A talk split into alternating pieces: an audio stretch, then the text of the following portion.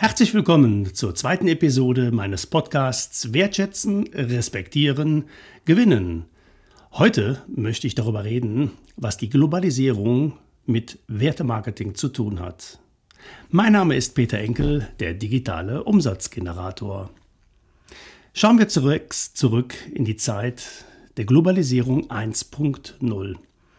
In dieser Zeit verkaufte ein Land seine Produkte oder Dienstleistungen an ein anderes Land. Danach sind wir in die Phase der Globalisierung 2.0 eingetreten. In dieser Zeit verkaufte eine einzelne Firma jetzt in ein ganz anderes, gerne auch fernes Land. Also nicht ein Land in ein Land, sondern eine einzelne Firma verkauft an eine einzelne Firma. Heute, heute stecken wir in der Phase der Globalisierung 3.0. Hier verkauft ein Individuum global an ein anderes Individuum irgendwo auf dieser Welt. Du kannst heute nicht mehr schneller als schnell werden. Du kannst nicht mehr billiger als billig werden. Und du kannst auch nicht mehr globaler als global verkaufen. All diese Potenziale, Schnelligkeit, Preis, Globalisierung, die sind faktisch ausgeschöpft.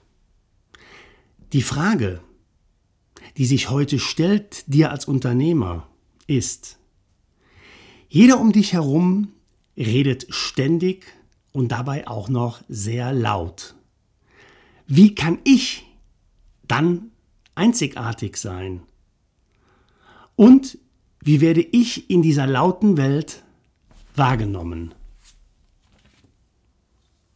Die Antwort auf diese beiden Fragen liegt klar auf der Hand. Die Antwort lautet werteorientiertes Marketing. Im werteorientierten Marketing bestimmen ethische Prinzipien das Handeln. Das heißt, die Bedürfnisse und Ansprüche der Menschen, also der Konsumenten, werden in den Mittelpunkt des Denken und Handelns eines Unternehmers gestellt. Klassische Gegenbeispiele zu diesem Vorgehen sind zum Beispiel das massenhafte Sammeln von Kundendaten. Das äh, wird oft dann auch als Aufbau eines großen Verteilers proklamiert und angepriesen als der Weg zum unternehmerischen Erfolg bzw. zum gelungenen Verkauf von Produkten und Dienstleistungen. Ebenso das äh, Motto Geld einfach im Internet verdienen. Am besten auch noch über Nacht mit, zu Millionär werden. Und das ganz einfach online ohne Anstrengung. Hier bestimmen nicht ethische Prinzipien das Handeln und hier werden auch garantiert nicht die Bedürfnisse und Ansprüche von Menschen, also der Konsumenten, der Kunden, in den Mittelpunkt gestellt. Diese beiden Methoden, also das Sammeln von Kundendaten, das massenhafte Sammeln von Kundendaten und dass das, das Schema Geld einfach im Internet verdient. Diese beiden Methoden, die dienen nicht dazu, den Kunden ausreichend zu respektieren. Weitere Fragen, die sich in diesem Zusammenhang auftun, sind, sorgen bildschirmfüllende Pop-ups auf meinem Desktop-Bildschirm dafür, dass der Nutzer maximal genervt ist und die Webseite nie wieder besucht? Das könnte nämlich der Effekt davon sein. Oder was sind die Konsequenzen, wenn meine Zielgruppe den Mechanismus der künstlichen Verknappung durchschaut? Künstliche Verknappung, ja, das werdet ihr alles schon mal gesehen haben. Ihr landet auf einer Verkaufslandingpage, Verkaufswebseite, wo ihr eine Dienstleistung nur noch heute bis 23.50 Uhr kaufen könnt zu dem Preis, der da mit 79 Euro reduziert von 970 Euro ausgewiesen wird. Daneben läuft dann auch noch ein Countdown rückwärts und ihr seht, ihr habt noch drei Stunden, 40 Minuten und 23, 22, 21 Sekunden Zeit. Das ist die Umsetzung einer künstlichen Verknappung. Ähm, es ist nur doof, wenn ich morgen die Webseite wieder aufrufe und mich der gleiche Countdown-Timer wieder anlacht und auch morgen wieder nur diese eine Angebot bis abends um 23.50 Uhr zu haben ist. Oder eine Woche später bekomme ich von dem gleichen Anbieter eine E-Mail, in der er mir letztmalig, aber auch nur auf diesem Wege sein Produkt für den Sonderpreis, für den vor einer Woche letztmals gültig gewesenen Sonderpreis anbietet. Ja, wenn man das durchschaut, wie reagiert man dann als Konsument? Oder welche Signale sende ich als Vermarkter aus, wenn ich drei E-Mails pro Tag an Kunden rausschicke, in denen auch wirklich das allerletzte Mal der Preisknüller des Jahrhunderts ausgerufen wird. Ich sende die Mail immer und immer und immer wieder, dreimal am Tag, vielleicht fünf Tage hintereinander. Animiert das? Baut das ein Vertrauen auf? Wertschätze ich den Anbieter oder dessen Dienstleistung oder bin ich einfach nur noch genervt? Oder halten überschwängliche Formulierungen wie immer in den besten Händen oder jederzeit einer Realitätsprüfung wirklich stand? Jetzt kann man sagen, ja, das sind alles Beispiele mit, mit einer gewissen Wortklauberei. Das kann man so oder so sehen. Nein, ich sage, solche Techniken und eine solche Wortwahl beleidigt die Intelligenz der Nutzer. Es ist keine empfehlenswerte Strategie, so vorzugehen, wenn man Vertrauen aufbauen will und Kunden an sich binden will.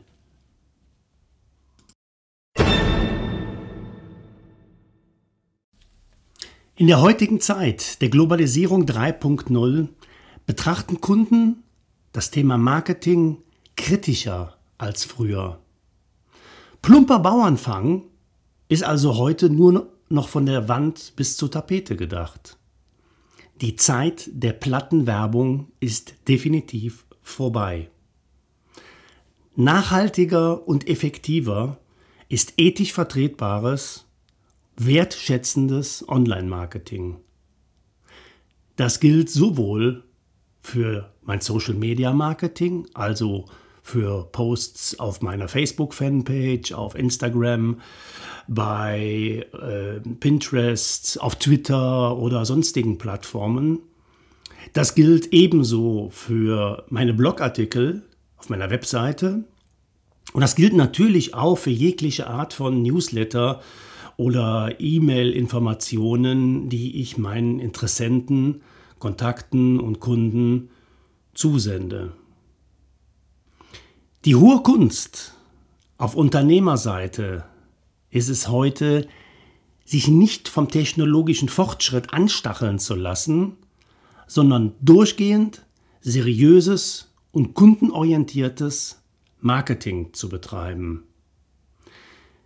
Das heißt, keine effekthaschenden, aufgeblasenen Produktionen, die nicht zur Marke passen, in die Welt setzen keine Hauptsache, ich bin dabei, Schnellschüsse.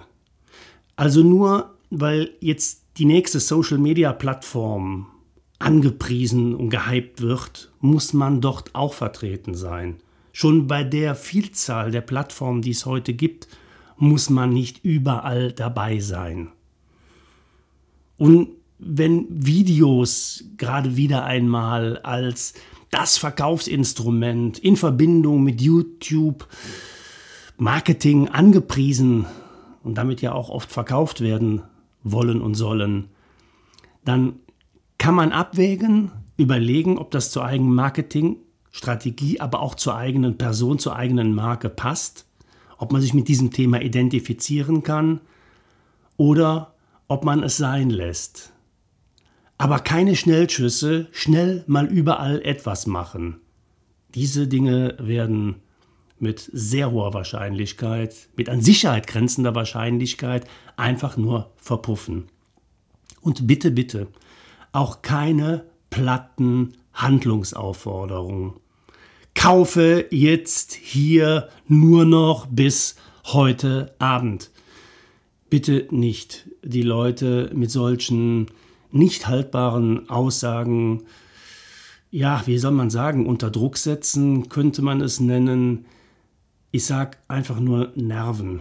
Das ist nicht aus der Sicht des Kunden gedacht. Das weckt oder deckt überhaupt gar kein Bedürfnis beim Kunden ab. Das stellt nicht diesen Menschen in den Mittelpunkt meiner, meiner Überlegungen, wie ich mich vermarkte, sondern das ist immer nur von mir selber ausgedacht. Verkauf, Verkauf, Verkauf, Verkauf.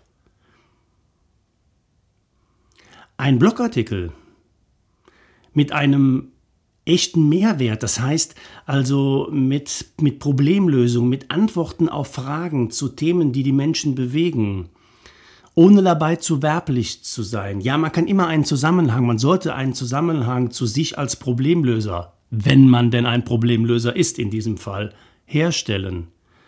Aber keine reine Verkaufsshow aus einem Blogartikel machen.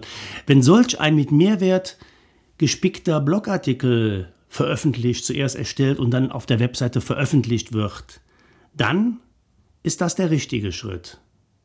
Denn solch ein Blogartikel, den werden mehr potenzielle Kunden lesen und sie werden ihn auch gerne und oft weiterempfehlen.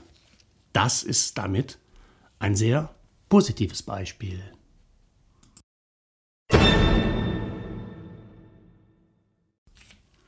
In der digitalen Welt der Globalisierung 3.0 herrscht ganz klar heute eine Reizüberflutung.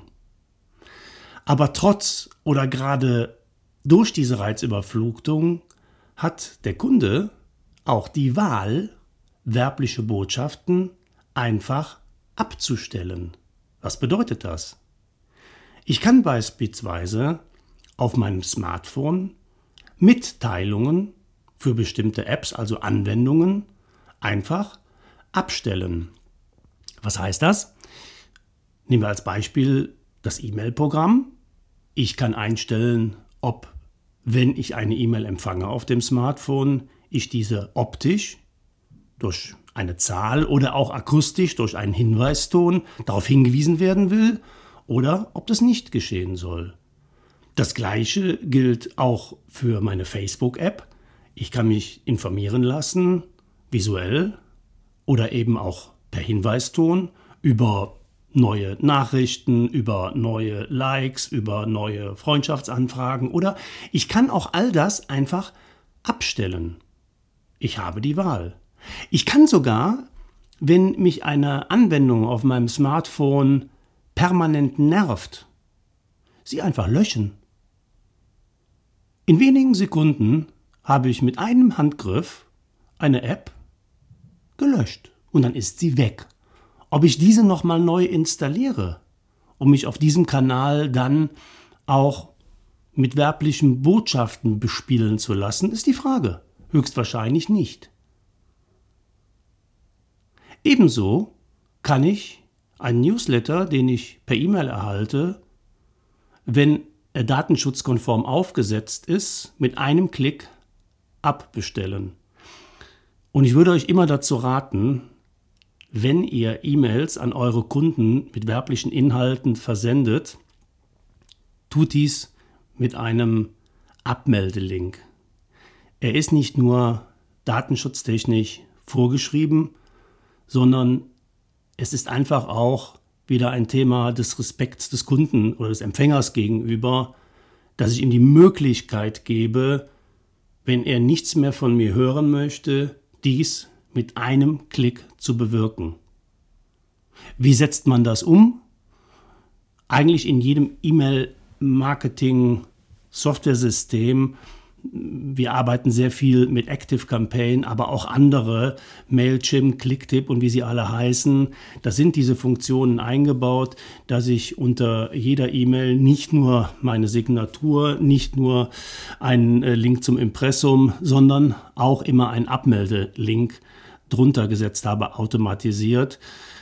Ja, man kann diesen auch löschen bei der Erstellung der E-Mail und ihn somit nicht drunter setzen, weil man Angst hat, es meldet sich dann vielleicht einer von meinem geliebten Newsletter ab. Aber Leute, der Inhalt eurer E-Mail, der entscheidet darüber, ob der Empfänger weiter was von euch hören will oder nicht. Und nicht der Link, der da drunter ist, beziehungsweise der fehlt. Also tu das selber den Gefallen, setzt solche Abmeldelinks unter jede eurer E-Mails mit werblichen Inhalten. Wenn ich überhaupt gar keine E-Mails mehr empfangen möchte, aber wieder einmal der E-Mail-Abmeldelink fehlt, kann ich auch ganz einfach den Absender auf eine Blacklist setzen. Das geht mittlerweile sehr einfach beim beim E-Mail-Provider, also ist es in der Regel der Internet-Provider, der also eure Website verwaltet und hostet. Äh, dort liegt, liegen auch die E-Mail-Accounts und da kann man mit ganz wenigen Mausklicks kann man für die einzelnen E-Mail-Accounts oder direkt für alle kann man äh, Absenderadressen angeben, die komplett geblockt werden. Die kommen auf eine Blacklist und solche E-Mails werden euch auf euren Geräten, mobil oder Schreibtischgeräten, überhaupt nicht mehr zugestellt. Die sind dann verschwunden im Nirvana. Und damit das nicht mit eurer E-Mail-Adresse, mit eurer Absender-E-Mail-Adresse passiert, tut euch den Gefallen und geht verantwortungsvoll mit diesen Daten um. Social Media ist auch überhaupt gar kein Problem, da meine Freundesliste per Klick zu verkleinern, indem ich mich einfach entfreunde. Wenn ich dann wieder einmal eine Einladung kriege, eine Fanpage zu liken, aber auch schon zum fünften oder sechsten Mal von ein und derselben Person, wenn ich wieder einmal unaufgefordert einer Facebook-Gruppe zugeordnet werde, also dorthin quasi nicht eingeladen werde, sondern einfach hinzugefügt werde und mich dann schon in einer Gruppe befinde, von der ich dann auch sämtliche Mitteilungen erhalte, dann, dann sperre ich nicht nur diesen Freund, sondern ich lösche ihn ganz einfach. Er ist dann nicht mehr da, er ist dann entfreundet. Darüber hinaus gibt es sogar auch noch die Möglichkeiten, dass wenn ich im Facebook Messenger beispielsweise Nachrichten, ungeliebte Nachrichten erhalte, diese nicht nur zu blockieren, nicht nur den Kontakt zu entfreunden, sondern ihn darüber hinaus auch noch, auch ganz einfach mit einem Mausklick, Facebook zu melden. Ich kann diesen Kontakt an Facebook melden. Mit dem Hinweis, was passiert ist. Facebook wird sich dem mit sehr hoher Wahrscheinlichkeit annehmen, sich das anschauen und im Zweifelsfall das komplette Facebook-Profil dieses Menschen blockieren oder auch löschen. Auch das geht heute. Ich habe also als Kunde auch hier die Wahl. Und alles ist ganz easy to use. Es sind wenige Mausklicks. Ich muss keine seitenlange Briefe schreiben. Ich muss keine Telefonate dafür führen oder mich an verschiedene Stellen wenden, um irgendetwas abzubestellen, zu blockieren. Nein, das ist ganz einfach. Also, geht werteorientiert mit euren Kunden, mit euren Kontakten, mit euren Interessenten um. Sie werden es euch danken. Oh, thank you.